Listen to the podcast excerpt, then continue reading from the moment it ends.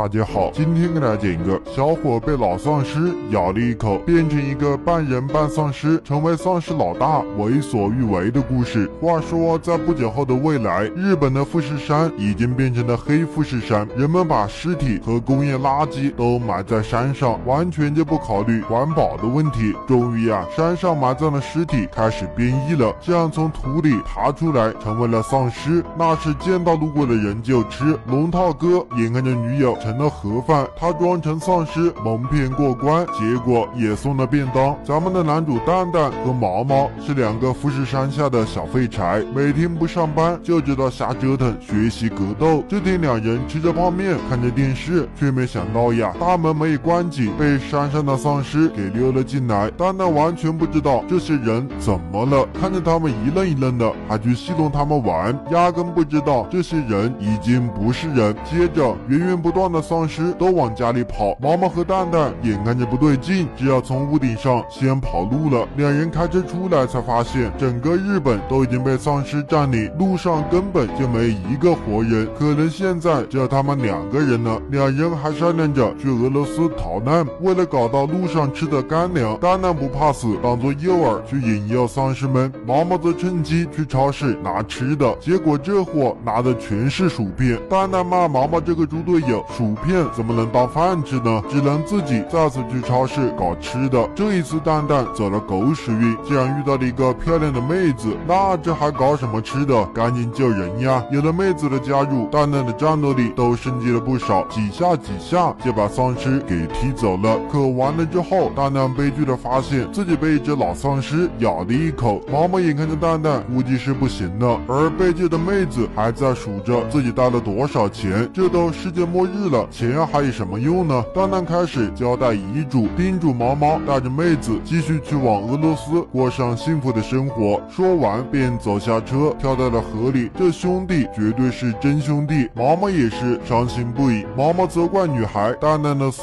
都是他给惹的，还拉着女孩陪葬。可两人刚下车，车子就被一个光头哥抢走了。这下就扯淡了，还怎么去俄罗斯呢？妹子嫌弃毛毛是个弱智，车子都看不住。一。一脚也踹飞了毛毛，而他后面跑来了一大批丧尸，看来这下是凶多吉少了。妹子也选择了跳到河里。几年之后，东京已经成了活死人之城，到处都是游离的丧尸。只要俄罗斯派点直升机来巡查一下。庆幸的是，毛毛并没有死掉，而是在富人区艰难的活了下来。他现在利用格斗术成了一个格斗手，靠着和丧尸决斗博得夫人开心，也算是在末日混口饭。